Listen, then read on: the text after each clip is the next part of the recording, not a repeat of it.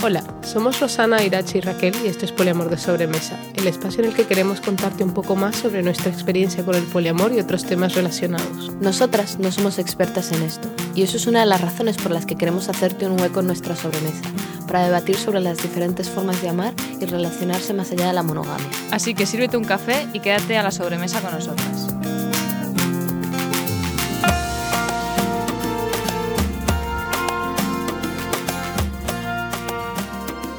Hola, buenas. Esto es Poliamor de Sobremesa. Nosotras somos Raquel, Irachi y Rosana y estamos en una relación poliamorosa desde hace tres años. Y en este episodio queremos hablarte un poco sobre cómo salimos del armario Otra vez. Así que bueno, Aquí bien. vamos, ¿no? Sí, vamos a la sobremesa. Bueno, también queremos decir que si bien no es exactamente lo mismo que salir del armario como se le conoce típicamente al proceso de contarle a tus padres, tus amigos, etcétera, que eres gay o trans o bisexual o lo que sea. En general de la comunidad LGTB. Claro, la comunidad Plus. LGTB para nosotras, ya que hemos tenido esa experiencia previamente, eh, se parece un poco en la forma en la que... Se parece bastante. Sí, se parece un montón en la, en la forma en la que lo llevas. Dado que es una parte de tu identidad y es algo que tienes que decir una y otra vez a cada persona que conozcas, porque la realidad es que la gente asume, lo, asume otra cosa. O sea, yo conozco a alguien y la gente no asume que tengo dos novias. No sé, vamos a salir a algún lado y es como, me invitan a una fiesta, es como, ah, puedes traer a tu novio y es como, ¿y a mis dos novias? Ya, sí. Puedes traer a tu novio. Primero, no tengo novio. Tengo novia. Tengo dos, de hecho. Buf. Claro, entonces es algo que, pues eso, tienes que comunicar una y otra vez. Y además creemos que es algo útil utilizar esta mm, Analogía. Esta, esta- este, sí, este símil, porque es una experiencia compartida por más del 6% de la población, por lo menos en, en Europa, que saldrá del closet o ha salido del closet en algún momento en su vida. Este es pues, aproximadamente el porcentaje de- del colectivo LGBT en Europa. Em, y bueno, eso, o sea, eh, salir del armario también es un acto eh, de valentía y también es salir del armario no solo con la gente, sino con, contigo misma. O sea, al final es aceptarte tal y como eres, a pesar de que la sociedad te ha enseñado que eh, lo que estás haciendo está mal o que a más Está una- fuera de la norma. Sí, pero en general, o sea, toda nuestra infancia ha sido chico conoce chica. Y Sí. ahora igual es la pareja es, son dos personas y, Sí, y así tienes que funciona. crecer para enamorarte, para casarte. Bueno, ya lo hemos hablado el capítulo anterior, Sí. ¿no? Y por ejemplo, o sea, en nuestro caso es verdad que para nosotras, supongo que también por el hecho de haber estado tiempo en el armario, en el otro armario, en,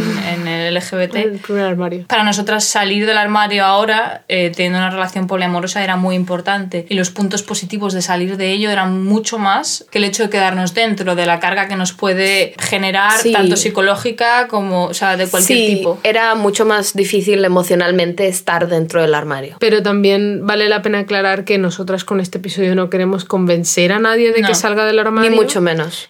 Persona que nos estás escuchando, no sabemos cuál es tu situación actual ni tu situación emocional. Eh, no sabemos si tienes una familia que te acepta o no. Y, y ya que mencionas eso, en Irache hace poco estaba leyendo un libro.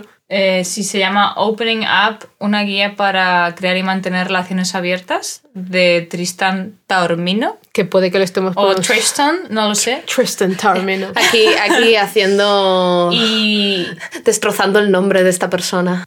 Hola, soy Leira H. del futuro editando el podcast y nos hemos dado cuenta de que a Tristan Taormino le llamamos él y en realidad es una mujer. Más concretamente, Tristan Taormino es una activista feminista estadounidense que se desempeña como escritora, columnista, educadora sexual, locutora, directora y actriz de cine pornográfico. Si queréis saber más sobre esta maravillosa mujer, podéis ir a su página web que es tristantaormino.com. Y sí, bueno, o sea, nosotras para los, los episodios que hacemos en el podcast normalmente hacemos investigación y porque es eso, o sea, nosotros somos un caso muy concreto dentro del poliamor y nuestra experiencia es la nuestra, pero hay muchas más cosas allí fuera. Entonces, en este libro, eh, he de decir que, o sea, no me lo he leído entero, pero sí que me he leído el capítulo en el que hablan sobre, pues eso, salir del armario. Y a pesar de ser un contexto muy estadounidense, él hace unas preguntas o él plantea unas preguntas que te puedes hacer al momento de evaluar el salir del armario. Sí. Y para nosotras son interesantes si se pueden, pues se aplican a cualquier Vamos, contexto. vamos ahora a hablar un poquito de ellas porque Sí, o sea, creemos que es interesante evaluar tu situación antes de, pues eso, tirarte a la piscina y ver que no hay agua, ¿no? Sí. Entonces, cosas que puedes preguntarte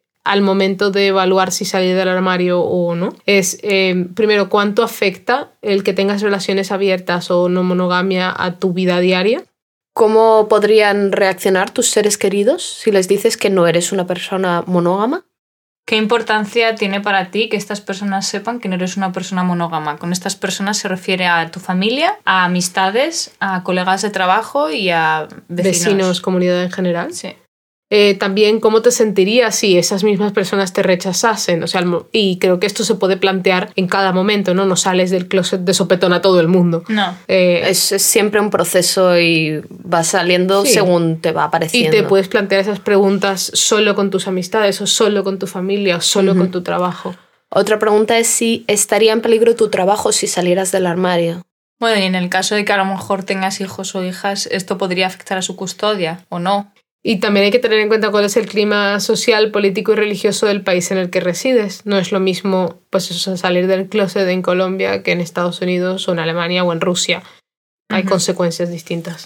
Un, un punto muy importante y una pregunta muy importante es si tienes acceso a un grupo local de personas no monógamas. Esto para nosotras ha sido además crucial. Sí, crucial. O sea, no para salir, No para salir, sino para después. sí, para mantenernos y para hablar con gente sobre el tema. Vale, y la última pregunta que tenemos es que si tienes un entorno de apoyo en el caso de que tu salida del armario salga mal. Tienes un plan B, por así decirlo, tienes un grupo de gente que puede estar ahí para apoyarte. Sí, a ver, en nuestro caso, cuando salimos del armario ya teníamos una independencia económica, vivíamos lejos de nuestros padres, no, no, teníamos, no vivíamos en ese mismo país en el que crecimos y teníamos una red de soporte bastante grande, especialmente para mí en particular ellas dos, ¿no? En plan Raquel y, e Irache. Con lo cual, el, el que me rechazaran no tenía consecuencias graves sobre mi vida. No tenía consecuencias directas. No, directa sí que tenía. A mí me afecta un montón si mi familia me rechaza. Sí, pero no Pero no, mi vida no depende de ello. Sí, claro. no, no te vas a quedar sin casa No. o no Sin te vas a quedar sin... o- O... no dependes económicamente de ellos o... Mm. Sí. Sí. Y luego también, o sea, para nosotras es verdad que es muy distinta la situación de haber salido del armario hace que 10 años, 12 años, y es eso, seguir viviendo con tu familia o a ver qué dirán, o- y también el clima eh, político, por así decirlo, ha cambiado mucho en 10 años, la gente ha evolucionado y ha visto que las relaciones entre personas del mismo sexo son como cualquier otro tipo de relación. Oye, y para mí vivir en Alemania me, me ofrece una libertad Sí. increíble, porque la verdad es que en mi contexto en el que me muevo en Alemania, a muy poca gente le importa Sí. lo que yo haga y cómo lo haga, mientras que siento que en el país del que vengo... En hay- Colombia la gente siempre una opinión, ¿no? Sí, como que hay mucho más opinión sobre tu vida y quién eres y con quién sales y por qué. Sí. Entonces, para mí eso es muy, muy liberador. O sea, yo creo que eso en España también es así, en A gran ver, parte. en España yo no creo que la gente tenga mucha... Bueno, dependiendo, ¿no? Pero en mi caso yo creo que la gente no tiene... No le importa mucho mi vida, la verdad. También tú vives en una ciudad grande. Em, y una cosa que queríamos decir en este punto es, em, si sientes que esto, salir del armario, es algo por lo que estás atravesando y no tienes mucha gente con la que hablar y te apetece hablar un poco al respecto, escríbenos en Instagram o por la página web o por donde más te parezca. Sí. Nosotras no somos psicólogas, no te vamos a decir cómo salir del armario ni te vamos a ofrecer la solución aquí la panacea. Mágica. No, de ninguna Pero manera. estamos ahí para escucharte y a lo mejor darte recursos que te hagan el trabajo un poco más fácil o más llevadero. Sí, eh, tanto libros o vídeos o a lo mejor comunidades que puedas tener cerca de ti, eh, porque sabemos que es un trabajo duro y que cualquier tipo de no sé, Ayuda. sí, ayuda y sobre todo hablar con alguien que te entienda. Sí, es- conocer casos. Sí, es. Sí, esa es, también es una de las razones por las que estamos haciendo este episodio, porque es al fin y al cabo un caso más y que creemos que puede ayudar a muchas personas. Bueno, sabemos que puede ayudar a muchas personas. Pues eso, y que para nosotras, por ejemplo, una gran ayuda, no, si bien no en el momento de salir del armario con nuestros padres, sí al momento de conocer gente nueva y tratarlo como un tema normal, es Sí. ver que tenemos una, que conocemos mucha gente en Berlín que es parte de su vida, que son poliamorosos, que tienen una constelación Mm. que pues no se ve de la forma esperada por la sociedad y lo tratan de una forma súper normal y Sí, hablan de ello muy casualmente. Entonces, para nosotras ver esos ejemplos es muy importante. Sí, o sea, por ejemplo, en, en mi caso, o sea, Irache, también es verdad que yo he sentido mucho, o sea, una vez que yo empecé a salir con Raquel y es como, vale, Raquel es mi novia, no es que lo fuese pregonando, pero tampoco se lo escondía a nadie, o sea, lo decía de manera natural y sí que he sentido que desde que hemos empezado a tener una relación a tres, me he vuelto a meter en ese armario, ¿sabes? Y mm, No es algo tan natural. no me resulta tan natural porque, claro, hablo de mi novia y a la gente... Sí, pero estás hablando de Rosana y hablas de tu novia y luego cuando vas a hablar de mí es como, oh, mi otra novia. o tengo... Sí, Tengo dos- Tengo una, una novia polifacética, ¿no? Sí, Sí, tienes- polifacética. Tienes una novia que es arqueóloga, pero trabaja de- en desarrollo web y...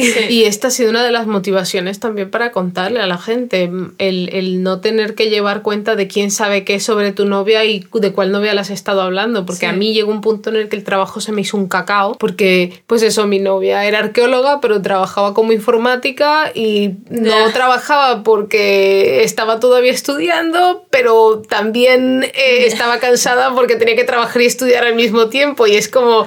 eh, ¿tu, tu novia qué? O sea, no entiendo. Tiene doble vida. Sí, eh, un poco difícil. Pero eso, que queremos eh, hablar de cómo salimos del armario y queremos dividirlo en tres categorías, Sí, más, más o menos menos. de lo más fácil a lo más difícil, entre Mm, y- comillas. sí, entre comillas. O sea, la primera categoría sería amistades, Ajá. luego familia y luego trabajo y conocidos. Hemos decidido que más o menos pertenecen a... Sí, vecinos, comunidad Sí. en general. Personas la a las que- del Aldi. ¿no? Esa es una buena anécdota, sí. Bueno, Irache, ¿quieres empezar? Sí, puedo empezar yo. O sea, yo de entre mi grupo de amistades hay una muy buena amiga mía a la- que fue la primera persona a la que se lo dije, pero ya incluso antes de, de empezar a salir las tres, eh, rollo, pues eso, mi drama personal de, oh, pero me gusta esta persona, pero no lo sé, pero ¿cómo puede gustar a alguien si a mí me gusta mi novia? Y... Raquel me ha dicho que me gusta. Sí, Raquel me ha dicho que me gusta esta persona y no, pero tal. Bueno, entonces al final cuando fue una de, vale, pues estamos las tres juntas, para ella fue una de, ok. Em, y luego pues fue un poco progresivo en ese cir- mismo círculo de amigos en el que estamos las dos, o sea, mi amiga y yo, pues lo dije un poco más a la gente y la gente pues, ok, bien. En plan, algunas reacciones de, hola, tal, y eso cómo funciona. Y las típicas preguntas, ¿no? Y de hecho uno de ellos ha ido a alguna quedada de, de poliamor Sí, de Madrid hecho, contigo. fuimos de- con con mis amigos a, una quedada de Poliamor Madrid. Es verdad. No me acordaba de eso. Por eso decíamos antes que nuestras amistades a lo mejor son más abiertas que el, el resto. Y ese es un tema que encuentran fascinante, pero no es para ellos. Al menos no ahora o no nunca, no lo sé. Y luego, pues por ejemplo, teníamos ya planeado un viaje con amigas en común que tenemos Raquel y yo. Sí, eh, Rosana también iba a venir a ese viaje en un Sí, principio. lo teníamos planeado desde antes de empezar a salir y fue una de, bueno, habrá que decirles. Sí. Sí. si no, Sí, imagínate. no- tampoco queríamos ir a ese viaje en plan, Y- ellas dos son pareja y yo soy la amiga. no, queríamos, como- no queríamos pretender. No. Sí, entonces más o menos ha sido cuestión de necesidad, por decirlo de alguna forma, el decirle. Sí, y fue una de, ah, ok. Y lo mismo, igual, alguna que otra pregunta, pero tampoco... No. eh, no sé. Sobre todo que también nosotras siempre animamos mucho a nuestras amistades el pregúntame lo que necesites preguntarme, creo que- sea del tipo que sea, y entonces así... Creo que la única pregunta extraña o a lo mejor incómoda que ha salido de una de nuestros de una de nuestras amistades ha sido una que le hizo alguien a Raquel en plan, vale, pero sí, estás en una relación poliamorosa y tal, pero tú te vas a quedar al final con Irache, ¿no? En plan, esto es un entretenimiento. Irache, Irache es el amor de tu vida, ¿no? Es esa, como- esa fue exactamente. Sí. Y es como, sí, es uno de los amores de mi vida, claro, pero, Pero no... no- es la única. Sí. No. O sea, sí, pero también eso, eso es parte del- de su proceso de entender la relación, ¿no? Porque esta persona viene desde su preconcepto de cómo funcionan las Sí, igual que yo relaciones. también venía desde mi preconcepto. o Sí, sea, 100%. eh, no sé. Y creo que esta persona también luego lo entendió y fue como, ah, bueno, sí, ya está. Y nunca Sí, más. no ¿sabes? sé, o sea, creo que a mí por lo general eh, me da igual que me pregunten todo tipo de cosas y como dice Raquel, o sea, es como, bueno, pregúntame cosas. Ujú. Si necesitas preguntarme cualquier tipo de preguntas o no me prefiero va a sentar prefiero que mal. me preguntas a que asumes, ¿no? Sí, y, y creo que es algo que, o sea, con mis amistades no me importa hacer. Ya luego que me venga la típica persona de turno rancia a, no sé, preguntarme sobre nuestra vida sexual o por qué X mierda, pues es como, bueno, Sí. escucha nuestro podcast. Sí, como que no viene al a caso. Bueno, pero. Em, vale, y luego a quién más le contaste. Y luego... em, Luego le contamos a otra amistad que era compartida.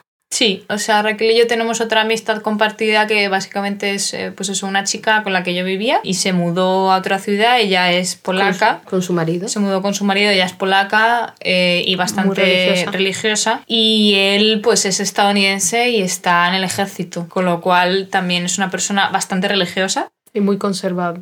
Sí, Sí, es conservador, sí. sí, o sea, son dos personas muy tradicionales. Pero también son dos personas muy abiertas. Sí, o sea, no sé muy bien cómo definirles, pero es verdad que yo tenía bastante, o sea, creo que tú también, Raquel, teníamos bastante miedo de decirles, porque Pues al final no sabes cómo va a chocar con su religión y sus Sí, creencias, claro, ¿no? y, y no sé, o sea, hemos ido a su boda y no sé, y siempre hemos tenido una relación maravillosa con ellos y no queríamos que por esconder cosas de nuestra vida dejara de tener una relación con ellos y que si se lo contásemos y reaccionasen mal, pues ya está, la relación se rompía en ese momento o lo que fuese, o se podría reconstruir a partir de ahí, y, pero... y creo que es algo triste que se rompa una relación, pero al Sí. final de verdad necesitas tener relaciones en tu vida que no te acepten como eres. que no necesitas tener relaciones que no te acepten, ¿no? Sí, es una pregunta, en plan, necesitas Ah, tener una pregunta. relación en tu vida Vale. que no te acepte como eres. Bueno, Ya, sí. En el Y- caso de estas personas. Ah, sí, no fue ningún problema. No, se lo dijimos y es como, ah, bueno, ¿y cuándo viene Rosana también? Que, que teníais que venir a vernos hace ya un tiempo y no sé qué, bla, bla, bla. es como, Sí, eso era de, a ver, a mí esto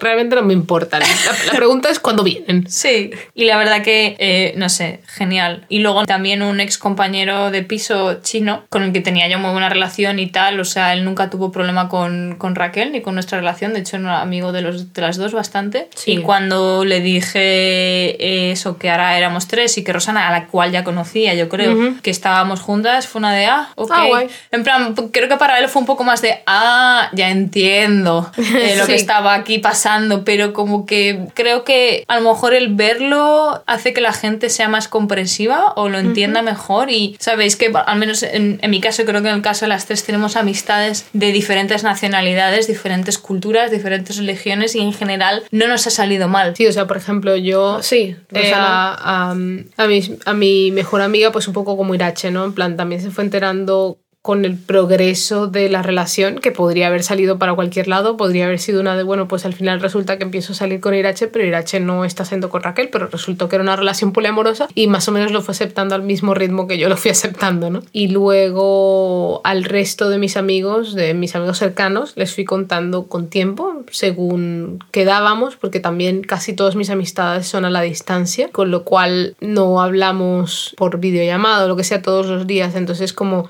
no quiero mandarte un mensaje de texto contándote esto, sino que aprovecho que quedamos a hablar y te cuento, ¿no? Y así le fui contando a mucha gente, casi todo el mundo se lo tomó muy bien, incluso algunos me decían, en plan, yo le decía, no, es que pues he empezado a salir con dos personas, y me decía, oh, una relación poliamorosa, y es como... Cuéntame más. ¿Y tú por qué conoces esta palabra? ¿O por qué conoces el nombre? En plan, siempre es algo que me llamó mucho la atención. Claro, pero porque para, para ti era distinto. O sea, tú al final no es que añadieses una persona a tu relación, sino que de repente estabas saliendo con una pareja. Claro, yo estaba saliendo con una pareja y, y también eso causa muchas preguntas. La gente lo entiende como una relación jerárquica y entonces también tengo que explicar que no lo es, que yo no soy una pareja secundaria, ni soy, ni estoy saliendo con una pareja, estoy saliendo con dos personas Sí. que ya estaban en una pareja, ¿no? A mis relaciones en Colombia, por ejemplo, les era como que me causaba un poco más de miedo o de me daba un poco más de cosa contarles, porque pues eso, la- el tema religión, el tema, pues en general la gente en Colombia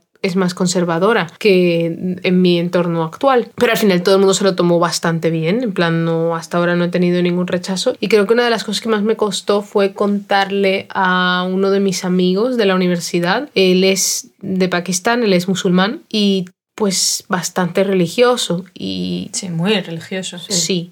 Y si bien él ya sabía que, pues eso, que yo soy lesbiana, que me gustan las mujeres y no había tenido ningún problema con esto, contarle ya que estoy siendo con dos personas para mí era pues relativamente complicado porque no sabía cómo iba a reaccionar, Sí, no sabía si lo iba a entender. A él ya le conocíamos, o sea, yo seguro porque yo he estudiado con vosotros dos. Sí. No, y yo también. Y Raquel, Sí, ya, ya las conocía, pero las conocía como simplemente gente en mi vida, amigas o lo que sea. Y cuando se lo conté, creo que su reacción fue como, ah, pues la realidad es que hace ya un tiempo que te veo más feliz y a mí me alegra mucho que estés feliz y eso es lo más bonito. importante. Y, y ya está, en plan, fue como, no, esto no hace una diferencia en quién tú eres ni en nuestra relación. Y, y es eso, siempre hemos tenido una relación muy buena y muy honesta en, en, esa, en ese sentido. Y me gusta mucho haberle contado y que pues eso no haya sido un problema para nuestra relación. Raquel. Bueno, pues Tu turno. mi turno. En mi caso, creo que la primera persona, la primera persona a quien se lo conté fue mi compañera de piso, por temas de logística, obviamente. Entonces yo no quería que ella De repente llega que, Rosana. que ella, que ella viera, que ella sintiera que, no sé, que yo, por ejemplo, estaba haciendo, le estaba haciendo infiel a Irache o algo así. Entonces, para mí era muy Que importante. podría haberse visto así. Sí, por ejemplo, ella era mi compañera de piso y mi amiga. Bueno, es mi amiga también. Entonces es como al resto de mis compañeros de piso no se lo dije, pero a ella sí. Y. Sí, al resto de tus compañeros nunca se lo dijiste, No. ¿no? Fue como, bueno, aquí están estas dos personas que vienen de vez en cuando y a nadie le importa. Conmigo, sí, pero- van, a, van a venir dos personas y van a dormir en mi habitación, punto. Y eso, a él no le importó. La verdad es que se lo conté sinceramente, en plan, de forma Ah. sincera, lo entendió, le pareció bien y cero problemas. Luego creo que se lo conté a más o menos a la par a dos personas, pero primero a una amiga que estudiaba conmigo y tampoco tuvo ningún problema. Todo el mundo me hacía, pues eso, preguntas normales acerca de qué tal Irache ¿Y quién duerme en el medio? y quién duerme en el medio, cosas así. Pero un edredón o dos. Ah, sí. Pero nadie, pero, vamos. pero nadie me decía nada, nadie se cuestionaba nada acerca de si esa relación era buena o mala o, O duradera o, o duradera no. o no. Era como, ah, joder, me alegro mucho por ti, qué Ah, Es bien. verdad que nunca nadie nos ha preguntado en plan, ¿y cuánto va a durar esto? Sí, O- nunca nadie ha cuestionado que la No. relación sea una relación de verdad o Eso me duradera. sorprende. o- Y luego ya más tarde se lo conté a un, a un grupo de amigas, arqueólogas. A pesar de que entre mi grupo de amigas hay personas que son un poco más conservadoras, eh, lo cierto es que son personas que, como diría yo, respiran amor. Todo lo que sea aceptarme y entenderme como que no les, no les importa, siempre me van a preguntar y siempre van a decirme, pues a lo mejor, oye, no lo entiendo, pero siempre va a ser como no lo entiendo, pero me parece bien lo que hagas. Sí, de hecho me da mucha rabia, ¿no? Porque eh, eso íbamos a ir a, a Portugal a una boda de una de estas amigas. Y De nos- hecho, por eso Bueno, se lo tuviste que contar sí. al grupo de tus amigas. Mm, No, pero solo... yo creo que sí, ¿eh? Se lo contaste Y- porque íbamos a ir a Sí, ese a ver, matrimonio y ella, ellas la a de, la, la de la boda ya lo sabía, lo sabía desde hace mucho Y tiempo. la invitación era abierta. Y la plan- invitación era, la invitación me la, nos la había hecho a las 3 Sí. y ella ya lo sabía desde hace mucho tiempo. Y luego el resto del grupo de amigas, es verdad, a lo mejor es por eso. Íbamos a ir a una boda y fue como, a ver, se lo quiero contar, pero también mi problema era que se lo quería contar en persona. Ya, claro, pero- Entonces tenía que ir a Madrid y esperé a ir a Madrid para contárselo a la gente. Ya, es verdad. Pero claro, ¿qué pasó luego? Coronavirus y... mm, No hay boda. no hubo boda. Bueno, hubo boda, pero no estuvimos. Bueno, y eso, eh, que aparte del coronavirus, eh, creo que lo más importante ha sido que siempre hemos pensado que nuestras amistades son relativamente de mente abierta y que nos van a aceptar y eso también lo han probado en distintas ocasiones con el tema de la homosexualidad y tal. Y también para mí siempre ha sido muy importante que yo no quiero tener amistades en mi vida que no me acepten y con las que no quiera ser, perdón, con las que no pueda ser yo misma. Entonces lo voy a decir igualmente y ya si la persona reacciona mal o lo que sea, pues a lo mejor no es una amistad que me merezca la pena tener. Y es un poco brutal, ¿no? Pero al final no puedes rodearte de gente que te imponga negatividad en tu vida o te haga esconder partes de ti mismo. En mi opinión personal. Sí, yo también opino lo mismo. Es algo que creo que aprendí relativamente pronto en mi vida cuando empecé a salir con Raquel y nos quedamos sin amistades. Oh, de repente, vaya. El siguiente grupo bien importante y La un poco más familia. complicado. la familia, sí. Bueno, en este grupo creo que Irachi y yo eh, tenemos que hablar un poco más al respecto de nuestra experiencia saliendo con nuestra familia. Ay, aquí hay algo importante que no he mencionado antes, pero que quería mencionar. Eh, es importante que al momento de salir del armario tengas en cuenta quién se puede ver afectado por tu salida del armario. Sí, sí. En este caso en concreto, A eso vamos. Raquel no podía salir del armario sin sacar del armario Irache, porque sus familias tienen una relación cercana desde hace más de 10 años, 9 años en ese momento. Entonces, también tienes que tener en cuenta no solo cómo te afecta a ti, decírselo a persona X, sino también cómo le afecta a tu pareja o parejas el que lo digas a esa misma persona. Y por eso esta historia va un poco a la par. Fue un esfuerzo conjunto, sí. Bueno, como ya hemos mencionado, nuestras familias son cercanas y entonces para contárselo yo a mi familia, Irache se lo tenía que contar también a su familia y no podía haber mucha distancia. O sea, distancia hablamos de Eh, tiempo. una hora, dos. Un día, un día a lo mejor sí hay. Sí, es fin de semana. ¿no? Y pidiéndole a una de las partes, por favor, no le digas nada a la madre de... Sí, habría que tener mucho cuidado con eso. Es no un control, hacerlo. un control de situación bastante grande. Bueno, en mi caso, primero he de decir que la primera persona a quien se lo conté en mi familia fue mi hermana, con la que salí del armario primero como lesbiana. Y también fue la primera persona de mi familia con la que salí del armario, del armario como que estaba en una relación poliamorosa. Y mi hermana siempre me ha apoyado en todo en esta vida. Y obviamente se lo tomó perfectamente, se lo tomó muy bien, me hizo las preguntas que me tenía que hacer o que quería hacerme y me dijo que mientras que yo estuviera feliz, Sí. ella estaba feliz por mí. Sí, a mí con mi hermano a lo mejor también fue, fue muy similar. Yo, a mi hermano es una de las primeras personas que le conté, incluso mu- mucho antes que a muchos amigos, y para él fue como, ah, eh, qué bien, mira, pues yo también tengo novia. Eh, Ya y ya está. En plan, esa fue más o menos toda la conversación. Y, y para mí, mi hermano también fue, o siempre ha sido mi apoyo para contarle, por ejemplo, otras cosas a mis padres. Es una persona que sé que me va a apoyar en todo caso. Cuando llegó el momento de contárselo a nuestras familias fue sobre todo porque llegaban un poco las navidades. Las navidades, y queríamos ir a España y tal, y no queríamos Sí, ir... estábamos planteándonos qué hacer. qué hacer porque no queríamos ir otra vez. Porque es verdad que en navidades pasadas, o sea, tanto Raquel como yo hemos llevado amistades. Y eso no es un problema, o sea, normalmente siempre cae alguien, ¿no? En navidades, por así decirlo. Sí, pero no Em, queríamos que Rosana fuera, ah, pues esta es nuestra amiga. Y eso era muy importante para nosotras. Entonces decidimos contárselo a nuestros, a nuestros padres. Pues eso, o sea, mi... yo se lo conté a mi madre y a su marido. Y bueno, la cosa no fue del todo bien, o sea, fue al final una llamada por Skype y pues eso, nosotras lo que habíamos intentado hasta ese punto es mandar fotos con Rosana, hablar de que Rosana es maravillosa eh, y de todas las características o cualidades positivas que pudiese tener Rosana, ¿no? se vende. Se Sí. vende una Rosana. Sí. Y, eso básicamente lo que intentamos también, se lo dijimos las dos a las dos familias, fue formularlo de una manera lo más positiva posible. Y bueno, o sea, para mi madre en particular fue un golpe bastante duro porque, bueno, mi madre en su cabeza ya entendía que yo no quería a Raquel más y, Y que tu madre adora a Raquel. mi madre adora a Raquel y eso, que, que yo ya no quería a Raquel más y que pues eso me estaba yendo con otra persona y bla bla bla bla bla bla. Pues eso, le, le, le, le costó bastante. Le golpeó. Le golpeó duro. Pero es verdad que, bueno, la gente también necesita su tiempo. O sea, igual que yo necesité mi tiempo para aceptarme a mí misma y poder tener una relación con dos personas, pues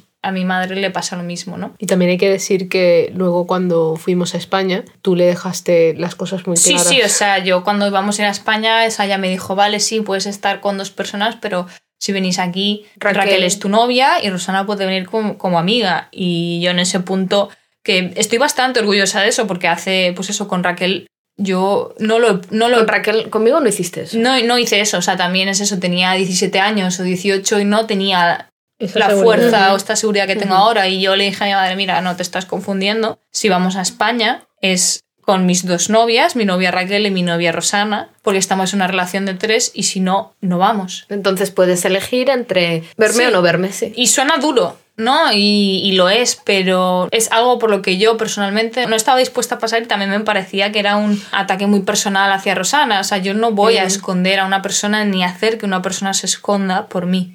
También hay que decir que no, más, no un mes después, tu madre nos Sí. mandó unas mantas con Para nuestros nombres bordeados, que es muy... Un, aquí un regalo de pareja, ¿no? Sí. Pues aquí para él y para ella, ¿no? Pues hago tres mantas, pero no son para él y para ella, son para mi hija y sus dos novias y les pongo sus nombres. Entonces es eso, Sí. o sea, creo que al principio fue bastante rechazo, pero creo que también es una reacción por lo general normal de mi madre a cosas nuevas, que también yo creo que la tengo muy interiorizada también, o sea, yo lo primero que hago es rechazar y luego digo, ah, mira. Sí, sí. y, y no sé, o sea, a día de hoy es eso, tenemos estas mantas y en ese son muy momento... bonitas, son las Sí, mantas más bonitas que tenemos. so- son muy bonitas y, y en ese momento fue una de, joder, esto es mi madre diciendo que nos acepta, ¿sabes? Sí, básicamente. Y cuanto más tiempo pasa, o sea, hablamos, eh, cuando hablamos por Skype o videollamada o lo que sea, mi madre siempre pregunta qué tal está Raquel, qué tal está Rosana, cómo va el trabajo de Rosana, que me dijiste que esto y tal y no sé qué. Y, y para mí eso es algo muy bonito, o sea, creo que mm, por mucho que no lo pueda llegar a entender nunca del todo, el hecho de saber que para mí es importante y preguntarme por mis parejas es algo que dice mucho de ella, igual que, eh, por ejemplo, ahora con, con el podcast, yo se lo mandé y ella se la ha mandado a casi todas las personas que conoce, o sea, a sus amistades, a sus hermanas, a un montón de personas. Y a mí eso me ha sorprendido mucho. O sea, es como un salir del armario Sí, de parte al de tu final- madre. Sí, es tu madre aceptándote y y saliendo ella del armario, o sea, no ella como persona poliamorosa, pero saliendo ella, como... madre de una persona que está en una relación con dos chicas. Y Sí. eso es, no sé, o sea, para mí es un gesto muy grande y, y siento que a pesar de que a lo mejor no lo verbalice tanto, no, no lo verbalicemos tanto ella es o algo yo. que acepta. Sí, es una manera de decirme no, te acepto y se lo cuento a la gente, ¿sabes? Sí. Raquel. Bueno, pues en mi caso yo se lo conté a mi, a mi padre y a mi madre. Pues eso, el mismo día o el día que Irache se lo contó a su madre. Creo que mi madre se lo tomó con un poco de tristeza en un principio. También lo entendió como el fin de tu relación con Irache. Es Sí. el principio del fin. El principio del fin de mi relación con Irache. Creo que esto le, esta tristeza le duró, por lo menos yo sentí que le duró tres días. Mi padre se lo tomó un poco diferente. Mi padre le dijo a mi madre algo como, porque te da pena que tu hija tenga dos personas que, La quieren, que y la quieren y se preocupan por ella, sí. Sí. Entonces, en este caso, creo que mi padre se lo tomó un poco mejor. También nos hizo la broma de, ah, yo también quería esto, pero tu madre dice que no me comparte.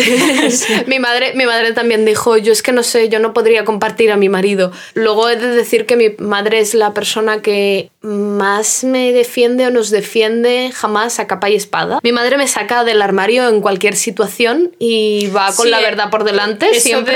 de- que hemos dicho antes de mirad a ver si- con quién salís del armario porque puedes sacar a gente y tal, no sé qué. No, la madre de Raquel, no, no mi, madre, mi madre me saca del armario con absolutamente toda mi familia y... También es cierto que tu madre es la que va a estar ahí para Sí, protegerte. y ¿no? mi madre es la Sí. que está ahí para protegerme. O sea, yo si no he oído ningún comentario malo de mi familia, que tampoco sé si Lo hay. lo hay, no lo he oído porque mi madre Ya de buenas a primeras lo ha filtrado y ha puesto esta barrera de ¿tienes algo que decirle a mi hija? A ver, yo te cuento, no tienes nada que decirle a mi hija. Sí, un poco sí. Eh, yo, mi madre trabaja, es la directora de una oficina pequeña, de, de una oficina, y lo primero que hizo cuando estaban ahí Irache y Rosana, la primera vez que fuimos a visitarle a la oficina fue, ah, sí, espera, sí, conoces a mi hija, pues estas son sus novias. Sí.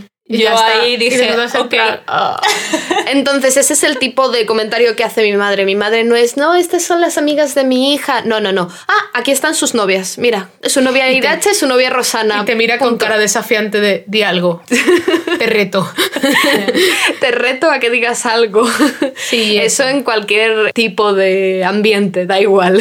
Amigos, no Y- pasa nada. Y creo que tu familia extendida es de las primeras familias extendidas que se ha enterado de todo por tu madre, porque tu madre lo, Sí. ha, lo ha comunicado. Mi madre, mi madre lo comunica, filtra a las personas, se lo explica, las personas lo entienden o no, eso ya es su problema. y, y mi madre nos defiende. Y también mi madre es una de las grandes razones por las que eh, Rosana ha salido del armario Sí. con su familia. Sí, Sí. pero antes un, un inciso, una cosa que se me ha olvidado antes decir.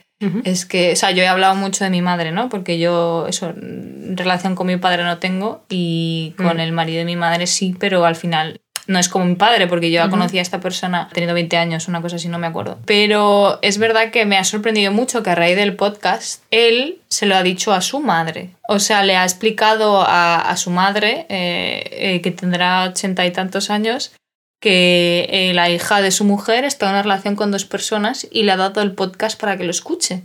Sí. Lo cual, no sé, sigo alucinando. La señora también se lo ha tomado muy bien, ¿no? Sí, la, señora, la mujer se lo ha tomado muy bien. Dice, a ver, me parece muy bien, en plan... eh, También es una señora, vamos, la conocemos y es Sí, sí, he y es adorable. Yo he comido sí. con esa señora. en la. Dice, sí, a mí me parece muy bien, sé quién. Yo no le digo a nadie, pero me parece muy bien. Y creo que eso para, para una persona de ochenta y tantos años Sí. con, la, con cómo ha debido crecer y tal es alucinante y también sobre todo por el marido de mi madre, ¿sabes? Que al final también está orgulloso de, de, de, Hmm. de mí o de nosotras y comparte el podcast, ¿sabes? Sí. Y eso, no sé, me hace sentir muy bien, la Muy verdad. importante. Sí, a ver, mi, mi situación es un Sí, poco Rosana, distinta. dale. Yo en parte, gracias a la madre de, de Raquel, que pues eso, estuvimos hablando mucho de cómo es mi relación con mis padres, etc. Y me ayudó un poco a, a encontrar el valor o a encontrar la mm, motivación para contarles, porque mis padres no viven conmigo, viven muy lejos, hace cuatro años que no los veo, gracias coronavirus. Eh, hace cuatro años que no los veo, con lo cual como se vea mi relación o la gente con la que yo viva, como que no es algo de lo que se enteren y no les afecta directamente, por así decirlo, pero el yo no contarles A ti te afecta. a mí me afecta y además hace que estén fuera de mi vida, que yo les esté escondiendo explícitamente cosas y no quería seguir teniendo eso. La relación que tienes tú con tus padres cuando eres un niño. Depende de ellos, pero llega un punto en el que también depende de ti, cuando ya tú eres, pues eso, responsable también de lo que cuentas y lo que les compartes. Y entonces yo pues decidí que quería tener una relación con mis padres y por tanto necesitaba contarles muchas cosas de mí, así que como eran tantas cosas, para mí fue mucho más fácil escribirles que llamarlos o lo que sea. Así que les escribí una carta donde les contaba pues eso, más cosas de mi vida de las que les he contado en los últimos Sí. veintitantos años. Y también expresaba, bueno, obviamente que tengo, que tengo dos novias, que esta es la relación que tengo y un poco cómo funciona. Y expresaba también mi deseo de tener una mejor relación con ellos, de que habláramos más, de que me contaran más de su vida también. La verdad es que se lo tomaron mejor de lo esperado. Mi padre me escribió una carta contándome que eso que él- le daba tristeza, que yo no sintiera que puedo hablar con ellos y que le gustaba que, pues eso, que las cosas estén cambiando y que yo quiera tener una mejor relación con ellos. Mi madre también me llamó y me dijo que, que pues bueno, que todo bien, que por favor, que hablemos más, que por ella dichosa. Y pues hoy en día me preguntan constantemente por Raquel y por Irache, les mandan saludos, les mandan... Sí. Y, y eso, la, la idea era que las conocieran en persona el año pasado, eso no ha sucedido. No. Eh, estamos esperando a que las cosas mejoren para poder ir. Y, pero, por ejemplo, Hemos en Navidad, pasado las navidades con tus. en con tus Navidad padres. tuvimos unas cenas en las que, bueno, virtualmente, Ya. pero cenamos juntos y estuvimos un rato hablando en la mesa. Jo, y pero eso fue muy bien. genial. O sea, yo Mm. pensé que iba a ser una situación extremadamente incómoda, que no nos íbamos a escuchar. fue como muy natural. Sí. Fue la situación más natural y además luego mm, para tu cumpleaños yo estuve hablando con tu madre un montón para... Es verdad, ustedes planearon mi regalo de cumpleaños con mi madre. Sí. Y eso no sé, que hoy en día es algo que ya se ha vuelto como normal. Y para mí el podcast también ha sido como una herramienta muy útil para salir con el resto de mi familia, en plan con mi familia extendida. Mm. Yo solo tenía dos primos que por situaciones eh, ya lo sabían. Eh, pues uno vive en España y lo hemos ido a visitar y le contamos porque tampoco quería ocultarle pues Sí. esta relación que tengo. Y la Y es otra- la, la persona maravillosa que, que nos hace la música del podcast. Sí, es correcto, es, es, el, es el músico de la familia que, que ha sido tan bonito dejarnos su música Sí. para el podcast y obviamente esa era otra de las razones por las que tenía que enviarle el podcast. Y la otra es otra prima que vino a, vino a Alemania y me vino a visitar y pues yo estaba viviendo con dos personas, con lo cual también me vi en la situación de contarle, porque bueno, también podría haberle inventado una historia, pero no tenía ningún sentido. ¿Para qué? Porque solo había una habitación. Sí, habría sido un poco absurdo en todo caso. El caso es que también le conté y, y fue como, ah, bueno, como que le causó mucha curiosidad y, y estuvo muy bien. Y ahora que sacamos el podcast, pues ella es la que se ha encargado de mandárselo a toda mi familia más o menos. Y he recibido muchos mensajes muy bonitos de apoyo y de que bien y, y no sé, como que me siento muy bien con que mi familia lo sepa. Sí, sobre todo creo que en tu caso, eh, al llevar tanto tiempo lejos de Colombia y haber estado tan encerrada en el armario eh, el tiempo que has estado en Colombia, también estás recibiendo muchos mensajes de gente que te ha conocido en ese momento y que te está diciendo, joder, es que te escucho y eres una persona Sí. completamente distinta. Eres una persona segura de ti misma, te noto feliz y solo te estoy escuchando. Sí, como que han, notado mucho el cambio. Bueno, desde aquí un, un saludo a, a todas nuestras familias que nos están escuchando. Hola.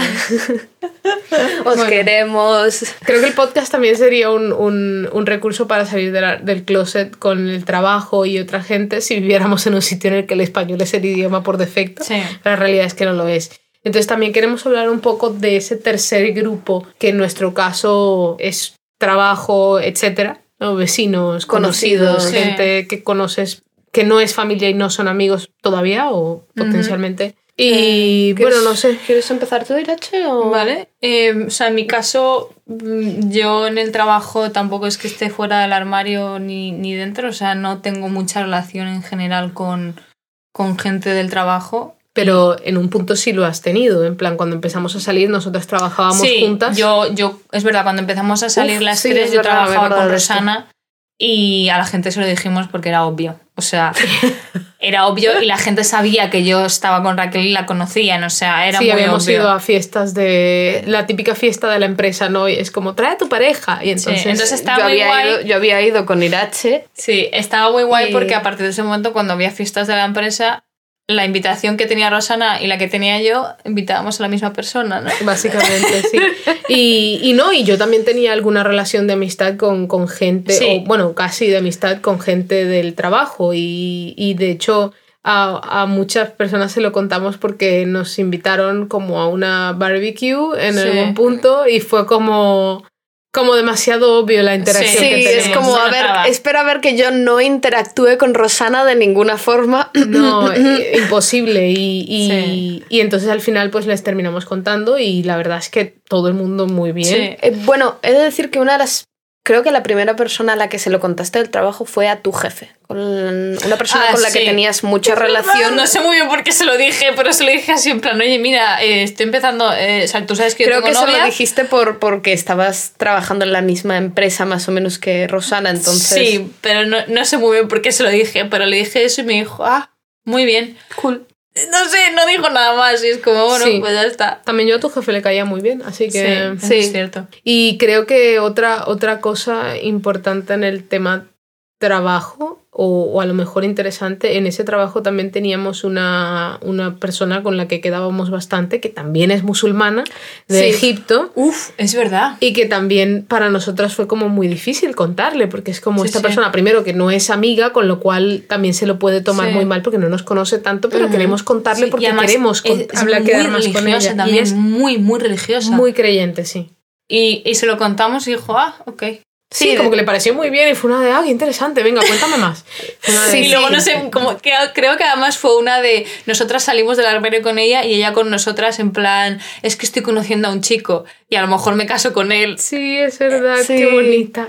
Y además fue, la verdad es que decir solo a ella también fue muy, muy bonito porque enseguida nos, nos a- aceptó y empezamos a, A quedar más. a quedar más con sí. ella y hablar Sí. más. Entonces fue una forma en la que se lo dijimos y como que automáticamente la relación se abrió más. Sí, Sí. pero sí, o sea, lo que estaba diciendo yo antes, o sea, aparte de eso, luego cuando nos movimos, nos cambiamos de ciudad y de trabajo y todo esto, o sea, yo sí que mi anterior trabajo al final se lo acabé contando a dos personas, porque hice un poco amistad con estas dos personas, pero por lo general ahora en mi trabajo no es que, o sea, tampoco tengo mucha relación con nadie, suelo trabajar más bien sola y con mi jefe, y a este jefe nuevo pues no le he contado mucho de mi vida. Pero y... sí se lo has contado a alguna persona. Sí, se lo empresa. contaba a un compañero de trabajo con el que, pues eso, tengo una relación más o menos ok y llevo hablando con él varios meses y tal. Y creo que se lo, se lo conté un poco como de rebote, en plan... Sí, eh, como que fue una de, ya se lo cuento y ya está. Sí, no fue en plan planeado ni nada. Y él alucinando en plan, ah, claro, pero qué interesante, jolín, y no sé qué. Y bueno, mm, le mandé la página web y además también él, eh, él desarrollaba aplicaciones de frontend, entonces me empezó a decir, no, porque claro, los colores de la página son muy bonitos y, y no, porque es como que son muy emocionales y entonces, no sé, como que me empezó a contar un montón de cosas así y luego además, o sea, esto es una persona que no habla español y se metió en el glosario y lo empezó a traducir con Google Translate y me empezó a enviar en plan, no, claro, pero esto se refiere a no sé qué y bla, bla, bla y, y tal. Y al final esa le mandé, porque también tenemos el mismo glosario en inglés, se lo mandé y, y a partir de entonces hemos hablado un montón y también hemos hablado un montón de que él tiene, pues eso, dos, dos amigas que son eh, transexuales y que él no sabe muy bien cómo hablar con ellas y que Sí, le como que ha gustaría- servido para como que abrir te ha más, servido ha para servido abrir para esa abrir relación. más esa relación. Y como Sí. que creo que al final cuando, cuando sales del closet y le, y le permites a alguien ver cosas de tu vida, da mucho pie a que esa relación se abra o incluso empiece. sí, sí, Y sí. creo que eso es una de las cosas más valiosas para mí. Em, Sí. en, en- en mi, en mi caso, em, pues eso, en el primer trabajo que, que tenía con Irache, pues básicamente lo sabía todo el mundo, ¿no? sí. Y en el siguiente trabajo que tuve es algo que nunca escondí, pero tampoco hablaba de ello, hasta la fiesta de Navidad. Y en la fiesta de Navidad... ¿Qué pasó en la eh, fiesta de Navidad, Rosana? Joder, es que la fiesta de Navidad. Estábamos. em, bueno, en Alemania se usa mucho lo de la fiesta de Navidad de la empresa. Yo no sé cómo es en España, pero nunca también se en suele, hacer, Colombia. se suele hacer cena de Navidad en España. Bueno, esto era cena, fiesta de Navidad. Y el caso es que estábamos hablando en la cena, eh, dos personas de mi equipo, o sea, que trabajaban directamente conmigo todos los días y luego tres o cuatro personas que no son directamente de mi equipo, pero con las que trabajo relativamente cerca, ¿no? El caso es que estábamos hablando de qué le vas a regalar a tu pareja de Navidad, qué le vas a regalar a tu madre de Navidad y no sé qué, y la gente estaba intercambiando ideas y de repente me pregunta, ¿y tú? ¿Qué le vas a regalar a tu pareja? Y para mí fue como, calcula en tres segundos cuál de los dos regalos vas a decir, cuál es más interesante para esta conversación en particular.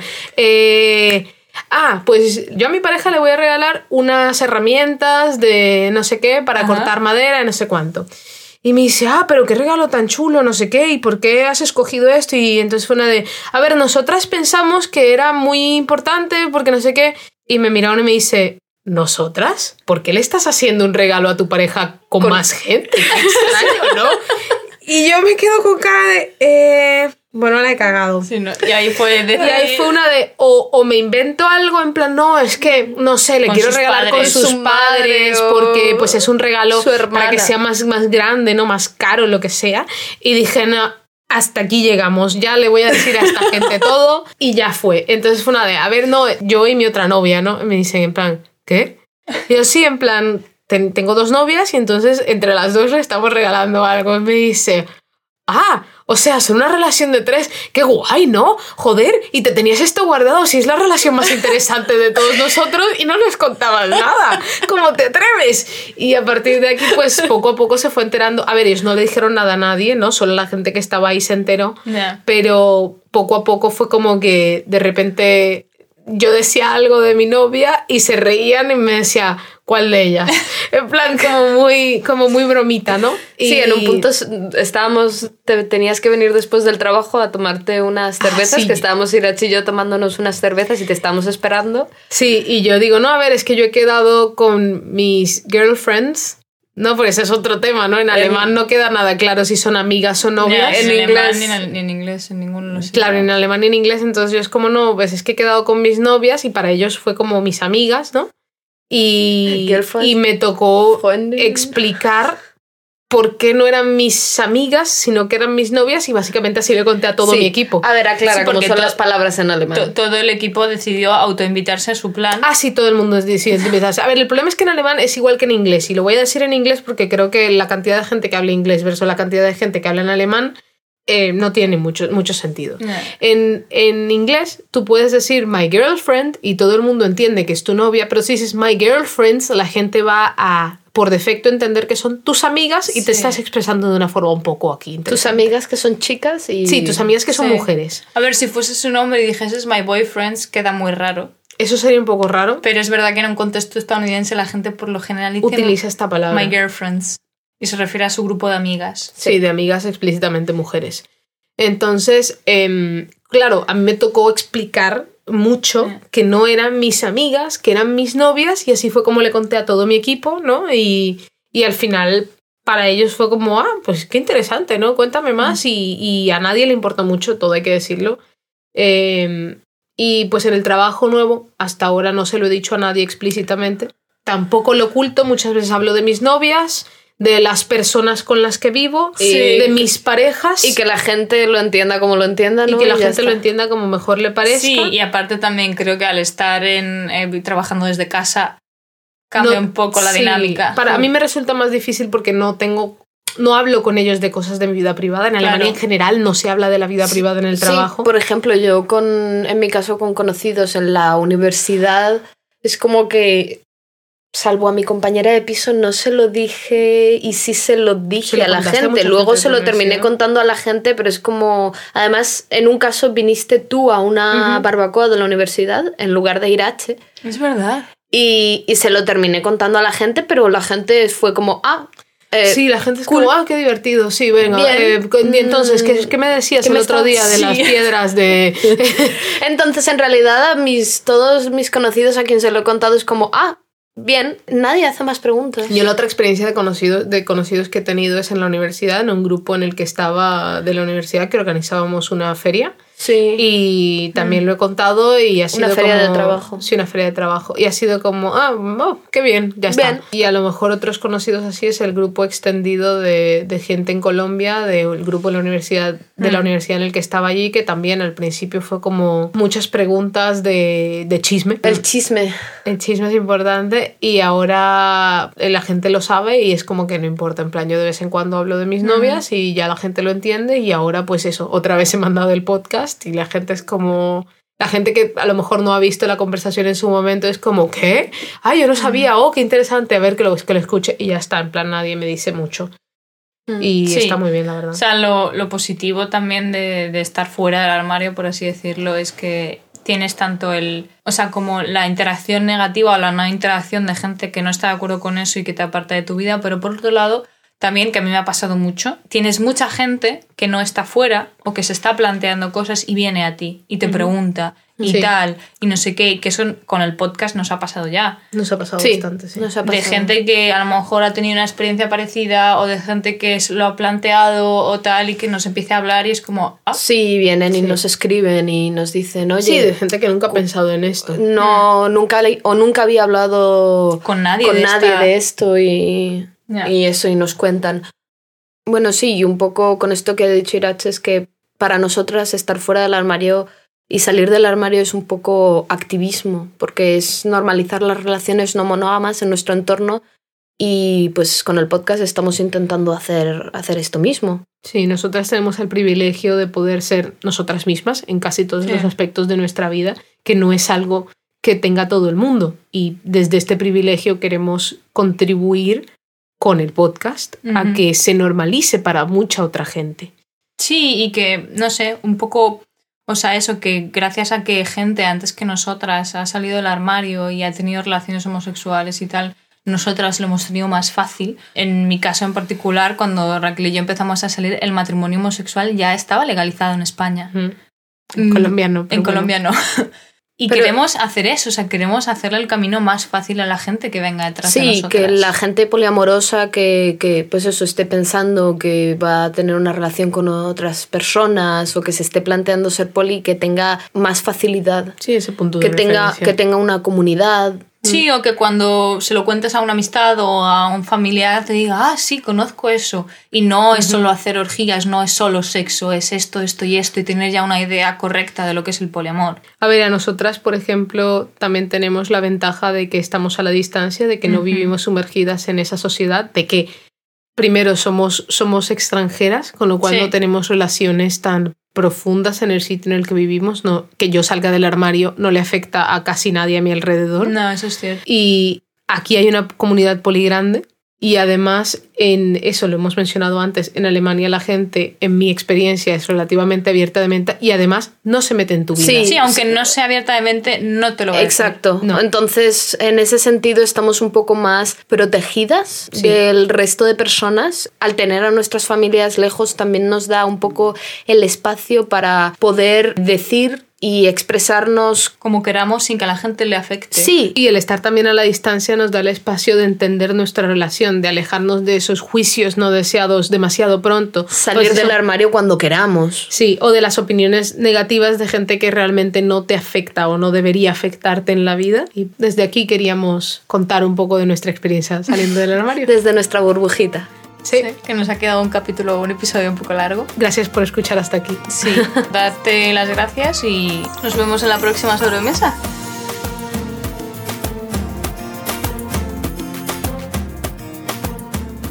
Muchas gracias a Roberto Mario por dejarnos su música. Puedes encontrarla en Spotify. Dejamos el link en la descripción. Si quieres apoyarnos, comparte este podcast con toda la gente que conozcas. Es la mejor manera para nosotras de mantenernos motivadas y que la gente nos conozca. Síguenos en las redes sociales. En Instagram estamos como arroba poliamor de sobremesa y en Twitter como arroba poli de sobremesa. También puedes contactarnos directamente a través de nuestra página web poliamordesobremesa.com, donde también puedes encontrar recursos, un glosario, entre otras cosas relacionadas con el poliamor.